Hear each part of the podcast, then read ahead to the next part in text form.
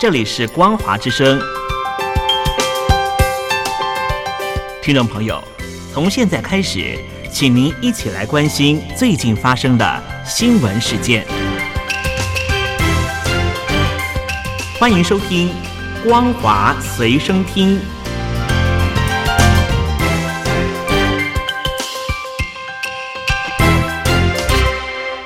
大陆听众朋友您好，欢迎您收听这节《光华随身听》，我是东山林。金砖五国在二十七号之前都会在南非的约翰尼斯堡举行年度的高峰会议。北京领导人习近平二十一号启程，在礼拜二的时候，二十二号却意外的缺席了金砖五国的国家领导人等级的论坛会议，改由商务部部长王文涛代表发言。对此，北京官方没有做出任何解释，引发外界的臆测。好几名的中国问题专家认为这是非常不寻常的，因为毕竟习近平在下机的时候已经被拍摄到完整画面。北京外交部的发言人华春莹在社群媒体上面贴出了会场照片，里面并没有习近平的身影，但是发文却说，习近平主席在二零二三年金砖工商论坛闭幕仪式上面发表了谈话。而《南华早报》引述了墨西哥前任驻北京大使瓜哈多的谈话说。习近平当时在会议的时候是突然缺席，特别是在多边论坛上，中国是很少缺席的。这确实是很有新闻价值。如果属实的话，那肯定有一些不对劲的地方。这是瓜哈多他自己在媒体上面的谈话。大老远去了南非，为什么又缺席了重要的谈话呢？是不是因为出现了重大的意外事件？海外的社交平台有知名的军事专家发布消息说。中国大陆的一艘核潜艇最近在台湾海峡附近出事，舰上的全体官兵全数罹难。目前网络上面盛嚣尘上传出的是中共的解放军海军零九三型的商级核子动力潜舰就在台海周边的海域发生了意外事件。不过事发地点到底在什么地方？有人说是在东沙群岛到广州之间的海域。有一个说法是说在黄海的海域上面，不过相关的情况，北京方面并没有做出任何的说明，而目前在海外也没有得到明确的资讯。台湾的战略顾问专家张静表示，如果要掌握中共的核潜舰。真实的事故资讯一定要有潜艇上浮之后被目视到的不寻常的现象，但是目前并没有看到，包含了台湾、中国、美军和日本都没有相关的反应。张信强调，在情报分析上有所谓的孤证非证的重要原则，所以只要情报资讯来源是单一来源，可信度就不能够高估。因此建议让子弹再飞一会儿。晚点就可以知道到底是不是解放军的核动力潜舰在台海附近的海域失事，而导致于习近平临时缺席了南非金砖五国的高峰会议的重要谈话。北京不断的挑战过去两岸之间在台海之间的默契，也就是海峡中线。根据台湾军方所掌握到的消息，截至八月二十三号早上六点为止。台湾的军方查获了中共的军机六架次，其中进入了西南空域一个架次，还有解放军的军舰八艘次，持续的在台海周边的海域活动。对此，台湾的军方强调，国军运用了任务军机和军舰以及暗制飞弹系统严密的监控锁定，如果有任何造舰的举动，一定会采取立即的应处。台湾的国防部表示。近年来，中共持续的派遣军机和军舰骚扰，已经对于区域安全造成了实质的侵害。而最近呢，又宣布要在台湾的周边海域和空域从事军事演习，更是无助于台海和平的稳定，凸显出穷兵黩武的心态，坐实了军事扩张的霸道本质。把焦点转到中国的经济状态。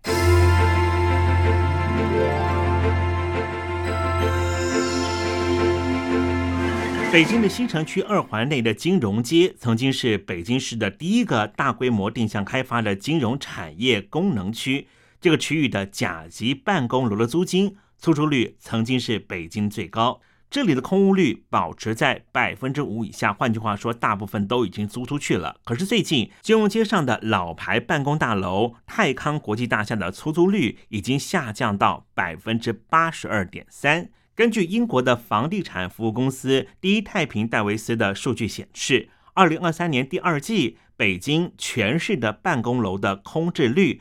达到了百分之十八点三，环比上涨了百分之一点五，创下近十三年的新高，这相当于二零一零年第一季度的水平。过去曾经协助许多的企业财团在北京租任办公室的梁少华律师就说，现在北京的写字楼的空置状况是十分的严重。我们听梁尚华的说法：金融街还有那国贸那一片儿，一个非常核心的一个地段，高大上的企业都在那边。写字楼很多，这个很贵。大概十几年前，我在那一家公司的金融公司工作，我们那个找写字楼找了半年都没有找到合适的。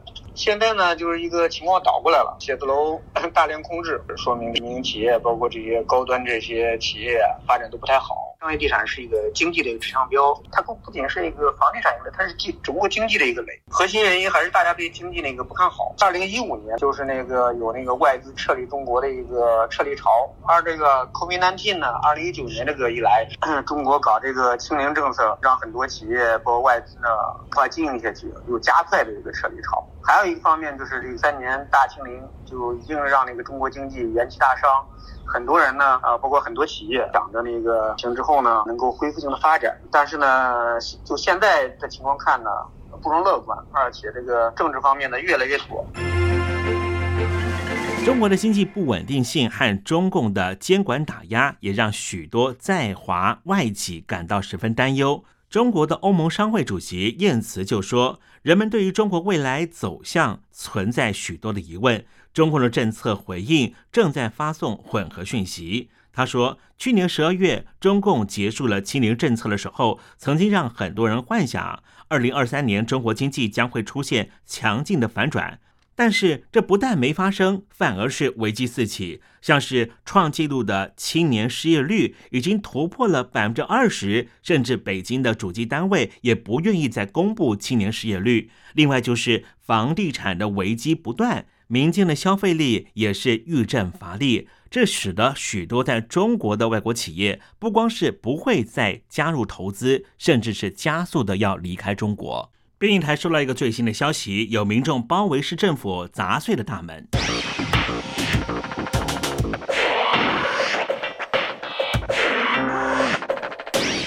晋家堡村位在河北的霸州市的东南方二十公里的地方，南临大清河，北以中庭河。这次的河北大暴雨，河北省委书记决定水淹河北，就北京和雄安甘愿做首都的。护城河就在八月二十三号的凌晨，霸州的靳家堡村民因为不满一千元的安置补偿费实在太低，因此前往霸州市政府安置部门所在地迎宾大厦前面静坐抗议。我们听现场的情况。干他妈咋不敢出来呢？装死二班。因为进入深夜时分，所以抗议的市民朋友点起了白蜡烛，要做照明之用。却和市政府的保安人员出现了口角冲突，保安人员甚至从市政大楼里面丢东西来攻击静坐抗议的民众。谁打的？谁打的？出来！谁动的手啊？谁动的？还蛮打人哈？不不解决就得了，还蛮打人？事实上，北京领导人习近平在前往南非参加金砖五国高峰会议之前，就已经在国内召开了一场政治局的会议。这场会议的主轴就是研究防汛、抗洪和救灾的相关议题。根据本台接获了河北当地官员的内部资料显示，中共早就布局要牺牲河北来保住首都北京和雄安新区。这份七月二十九号发出的特级文件资料里面显示。中共早就已经决定好，只要洪水没有淹到北京市区，没有淹到雄安新区，就算任务完成。至于涿州百姓和廊坊的百姓的生死，就不在考虑范围之内了。四川、云南和贵州的听众朋友，请多加注意，北京当局决定要发债救地方。负债严重的西南地区，在这一次将会得到更多的分配额度，但是必须要付出代价，就是四川、贵州和云南的公务员的饭碗不保，将会裁员百分之二十。以上新闻由东山林编辑播报，感谢您的收听。